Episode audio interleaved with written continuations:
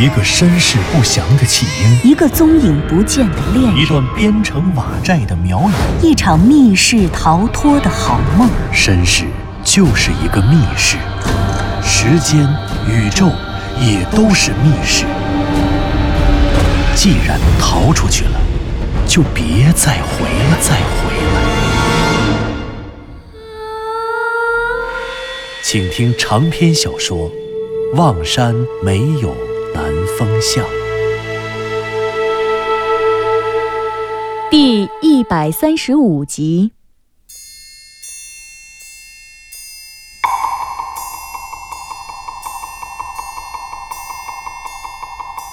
寂静的石室内，巨大的土堆旁边，湘西谷主在土堆里发现了一个奇怪的硬物。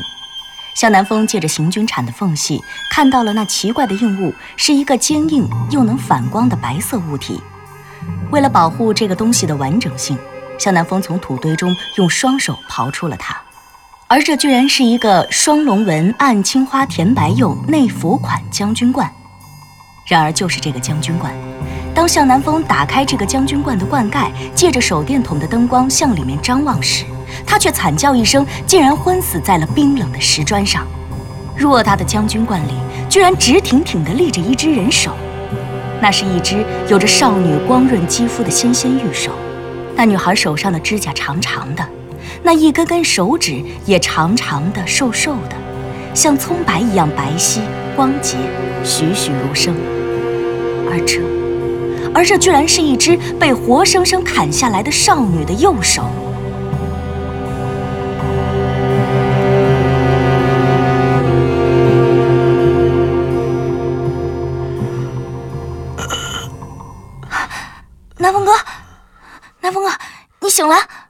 醒了！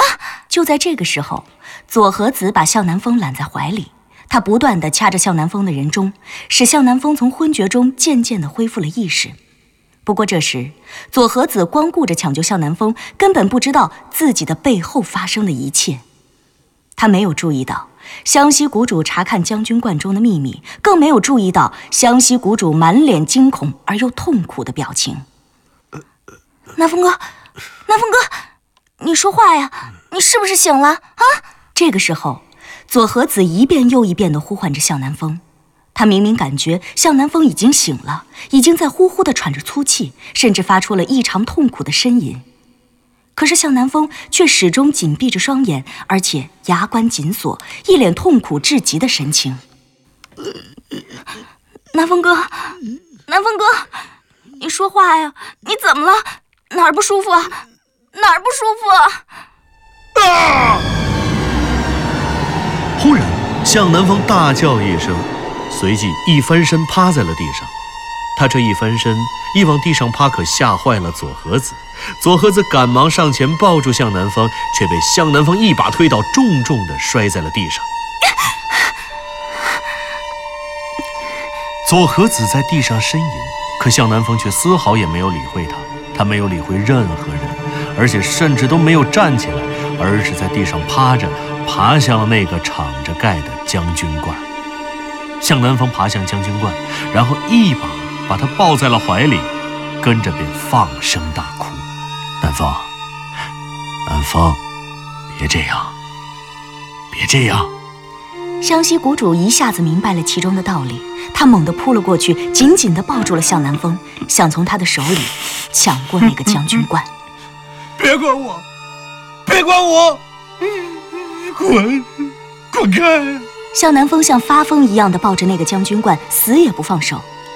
湘西谷主的右臂因为之前的肩关节脱臼，所以到现在还被绷带束缚着，只有一只左臂能够自由活动，所以他根本就不可能从向南风手中抢回那个将军罐。他狠命地抢了两次，可是他不光没能抢回那个将军罐，反而被向南风一脚踢到了一边，甚至重重地撞在了墙壁上。师兄，师兄！左和子被眼前的景象吓傻了，他踉踉跄跄地爬到了湘西谷主的脚下，躲在了他的身后，紧紧地靠着墙站着。师兄，师兄，这究竟是怎么了？南风哥他怎么了？他疯了吗？啊！不行，不能让他这样下去。左和子啊，湘西谷主本来对左和子说：“你就让向南风哭一会儿吧。”可是他的话还没有说出口，左和子就已经冲了上去。他一把从向南风的身后抱住了向南风，然后用尽全力想让向南风安静下来。左和子并不知道向南风为什么忽然昏厥，又忽然发疯地抱着这个将军罐痛哭。他根本没有顾得上像湘西谷主一样去查看那将军罐中藏着的东西。他的脑子里一门心思的只有向南风一个人。结果。左和子这一抱向南风，他虽然没有像湘西谷主那样打算把那个将军罐抢过来，但是他真抱住向南风之后，就想尽快的控制住他。于是左和子的手便胡乱的摸了起来，恰好就摸到了将军罐的罐口。两相一用力，将军罐光滑的釉面根本没法产生太大的摩擦力，结果一下子将军罐落地，竟被。摔得粉碎！啊，陆遥，陆遥！向南风一见将军罐落地，大惊失色。而这一刹那，随着将军罐的破碎，左和子借着手电的灯光，一眼看见了那些碎片中央的那些碎片中央的手，那竟然是一只少女的手！左和子一声尖叫，这一瞬间，他什么都明白了。原来。原来那将军罐里放着的，居然是一只手，居然就是路遥姐姐的一只右手。然而，也就是在这一瞬间，归路遥的那只右手忽然化作了一团白色的尸烟，那尸烟仿佛是沾满了荧光粉的水雾一样，呼的一下腾起，然后便在这石室的空中消失的无影无踪了。陆瑶，陆瑶，陆瑶，当归路遥的右手化成白色尸烟的刹那，向南风简直就像疯了一样，他猛地冲到那尸烟中央，不停地挥舞着双手，似乎想用双手把那团湿烟留下，那一只已经化作尸烟的右手留下，把那一个多月之前曾经与向南风十指紧扣的右手留下。可是这一切全都是枉然。这一瞬间，向南风感觉到那化作尸烟的不光是归路遥的右手，还有他自己的整个灵魂。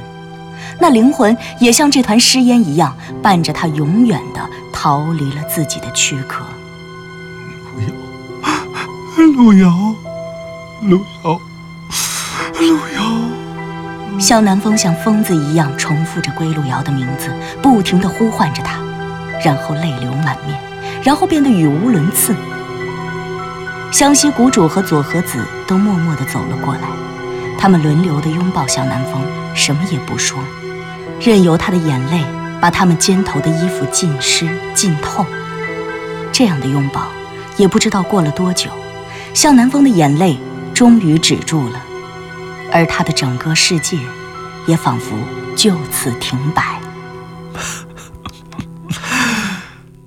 我还是来晚了，左和子，我来晚了呀，我来晚了啊！我紧赶慢赶的来到这儿，还是来晚了。南风哥，你别这样，我想陆瑶一定没事的，或许是你看错了也说不定。那么短的时间，他就化成尸烟了，你肯定是没看清楚啊！会呢？怎么会呢？我怎么会看不清楚？那是我天天拉拉了一个多月的手啊！那分明就是陆瑶的右手，陆瑶一定已经遇害。我来晚了，我满心期望的打算来这儿救他，可是没想到，我刚到这儿，他就已经遇害了。南风哥，南风哥，你千万别这么想，我们肯定还有机会的。我们现在已经到这儿了，我相信。只要我们团结一心，就一定能找到那个明，救出路遥姐姐的。救出路遥？不可能了！找到明又有什么用？路遥已经死了，已经被他们害死了。嗯嗯嗯嗯嗯嗯师兄，师兄，你怎么也不说句话？你快劝劝，劝劝南风哥。左和子实在是不知道该怎么宽慰小南风了。这一瞬间，他想到了自己听到父亲藤原龙之介去世噩耗时的心情，想到自己孤身一人站在望山市圆圈艺术城父亲的研究室里，回忆父亲去世时的情景。佐和子也有失去亲人的经历，而且事实上，他失去挚爱他的父亲，至今也不过几个月的时间。佐和子知道，这世界上根本就没有任何一句话。能止住这种伤悲，因为除了时间之外，一切的开导全都是徒劳。佐和子不知道该怎么办，他本应给向南风一个宣泄痛苦的机会，一段从悲痛中走出的时间，可是眼前的一切似乎又不可能给他一个这样的条件。他们得从这里走出去，他们得尽快知道他们究竟在哪儿，究竟又要去哪儿。左和子一面想着他们的处境。一面看着痛不欲生的向南风，他一筹莫展，又忧心忡忡地看着湘西谷主。是湘西谷主呢？他就那么傻傻地坐在地上，一言不发，却若有所思。左和子无奈，他一连踢了湘西谷主两脚，可是湘西谷主却还是没有理他，看也不看他一眼，继续自顾自地思考着什么。没办法，左和子只好自己安慰向南风。做那些徒劳的开导，他只能一边拍着向南风的后背，一边听他喋喋不休的说着那些懊悔和爱恋与仇恨。就这样，这样的时间又不知道过了多久，直到一直坐在地上的湘西谷主一转身站了起来。湘西谷主走向向南风，他蹲坐在向南风面前，然后说道。南风啊，南风，我有几句话想说。话？还有什么话可说？你别光顾着悲伤了，我觉得这事情好像不像你想的那样。什么？你说什么？向南风猛然抬起头，看着湘西谷主的脸。湘西谷主的脸上满脸的平静与真诚。这个时候，当向南风因为巨大的悲痛丧失了基本理性时，湘西谷主的平静令向南风仿佛一下子清醒了过来。坐在旁边一直安慰向南风的佐和子也忽然来了精神，凑过来问道：“师兄，你说你究竟想说什么？”啊我是要说呀，南风。你先别急着伤心，我仔细想了想，刚才那将军观里的那只手，那只手他怎么了？他事有蹊跷啊！什么？湘西谷主的话同时吸引了左和子和向南风两个人的注意。就这一句话，加上湘西谷主那平静而理性的眼神。这就仿佛是一盆凉水当头泼在了向南风的脸上，虽然向南风还一无所知，但是这盆凉水却一下子把悲痛痴狂的向南风从感性的直觉的深渊里拉了上来。什么？事有蹊跷？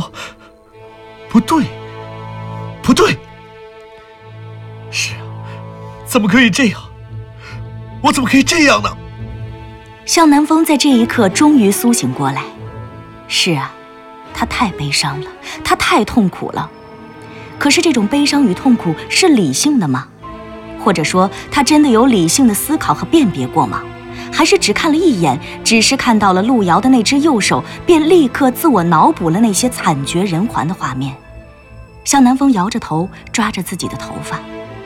这世界最可怕的不是痛苦的深渊，而是直觉的深渊。当向南风在这一瞬间从这深渊里爬出来的时候，湘西谷主的话音刚好响起：“向南风，你好点了吗？你现在能不能思考了？如果能，我想问你一个问题。”向南风没有说话，也没有点头，他就直直的看着湘西谷主，可那眼神分明已经回答了他的问题。我就想问你一个问题，你觉得？归路遥已经死了吗？师兄，你什么意思呀？路遥姐姐她明明，她的手都被人家砍下来了，你怎么还……左和子，你别打断我。更别打断向南风的思考。南风，你告诉我，你说路遥究竟死没死？湘西谷主的追问像是一声声的诘责在石室内回荡。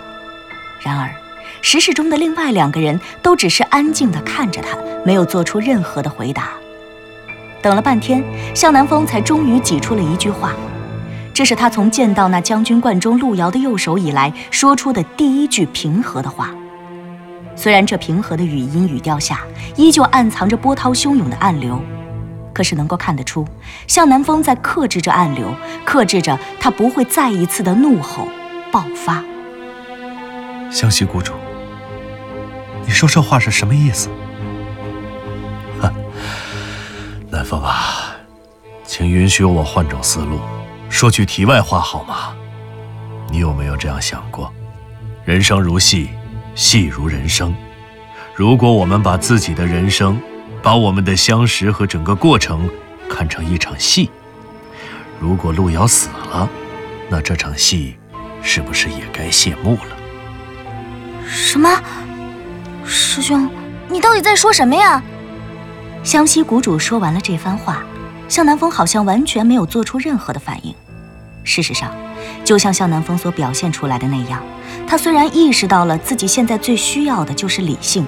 最需要的就是克制自己爆炸的情绪，可是他现在虽然已经勉强控制住自己内心的局面，可是却还无法在短时间内立即跟上湘西谷主的思路。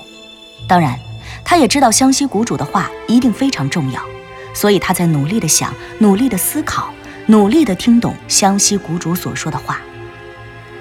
南风，我问你，你还记不记得你第一次踏入妙瑶塔地宫？那个时候，你见到的归路瑶是什么样子的？什么？妙瑶塔地宫里的路遥？湘西谷主的这句话，无疑是点醒梦中人的一句良言。向南风抓着自己头发的右手，轻轻地把头发放了下来，然后他用右手捂住自己的双眼。那是，那是一团黑暗。一团黑暗而压抑的恐怖的疑云。啊！我知道了，我知道了。向南风从回忆中惊醒，他回忆着自己与路遥最后一次会面，那次在妙瑶塔地宫中的会面。向南风一把抓住湘西谷主的手，激动地说道：“我知道，湘西谷主，我知道了。路遥从这里，从这间石室走到下面的那个石室，然后点亮了灯。”他穿着新娘的衣服，盖着红盖头，然后红盖头被一阵阴风掀开，我却看到路遥的手就是淋淋的白骨，只有白骨没有血肉。然后，然后，然后路遥就变成了明，这说明，说明路遥的手在那个时候就没有了。没错，路遥的手绝不是被明抓走之后砍掉的。南风，你想想看，下面的那间石室，那四盏灯。你一开门，灯里的白磷就自燃了，然后灯就亮了。如果有人来，它会亮；可是如果再有人来呢，它就不亮了，因为那灯，那灯里的白磷只能自燃一次。所以可见，在现在我们所处的这个世界里，从这间地宫被修建好的那天起，你我和佐和子，我们才是最早进入这间石室的人，而归路遥和明根本就没有来过这里。他们没有来过，别人也没有来过。可想而知，没人通过下面的这间石室往来于双生门、龙洞和妙瑶塔之间。既然没有人，何谈明在这里杀害了路遥？可是，可是师兄，如果明真的没有杀害路遥姐姐，那刚才那只手，那只手是怎么回事啊？我觉得只有两种可能：其一，这右手是什么人故布疑阵。就像刚才我说的，他事有蹊跷，但究竟是什么疑阵？这个……那那另一种可能性是什么？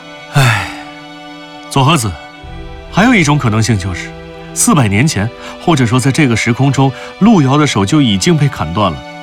刚才那个就是他的手。不过，如果仇人在这个时空砍断了他的手，却没有伤及他的性命，而是一路追他追到了我们那个时空。这说明路遥身上一定有什么重要的东西是对方必须得到的，所以这至少说明路遥现在还是安全的。只是，唉，算了算了，别管怎样，起码知道路遥还是安全的。您刚刚听到的是长篇小说《望山没有南方向》，作者刘迪川，演播杨静。田龙，配乐合成李晓东，制作人李晓东，监制全胜。